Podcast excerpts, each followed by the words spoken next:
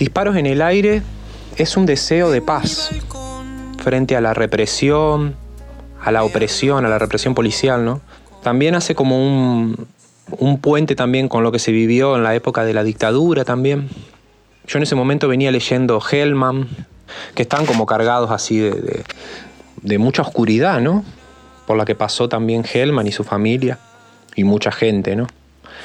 En esa época. Pero básicamente es un deseo de paz. Yo me acuerdo que me fui a escribir la letra al balcón en esa situación como de paz que yo tenía en esa, en esa casa, ¿no? en, ese, en ese lugarcito que era como mi lugarcito, ¿no? con las plantas y mirando la ciudad. ¿no? Así que bueno, disparos en el aire es eso, ¿no? Es un momento que llega a las 7 de la tarde, se escuchan disparos en el aire, yo en mi balcón, ¿no? Ese gran contraste, yo en mi balcón, en mi seguridad, en mi casa, hablando con una florcita, como que parece que es naif, como que es inocente. Y mientras eso sucede, están pasando esas cosas en el afuera, ¿no? Por eso también tiene esa característica de esas dos partes tan contrastadas el tema.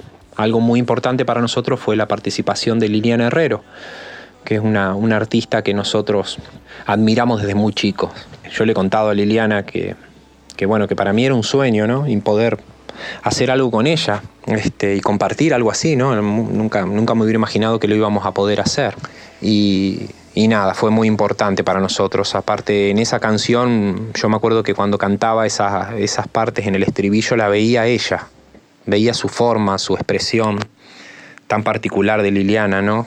Que parece que no hay, no hay algo intermedio, sino que parece que, que, que realmente está cantando desde las vísceras y me emociona, me emociona mucho, nos emociona mucho y es una gran artista y bueno, nos dimos un lujazo tremendo de tenerla en el, en el disco.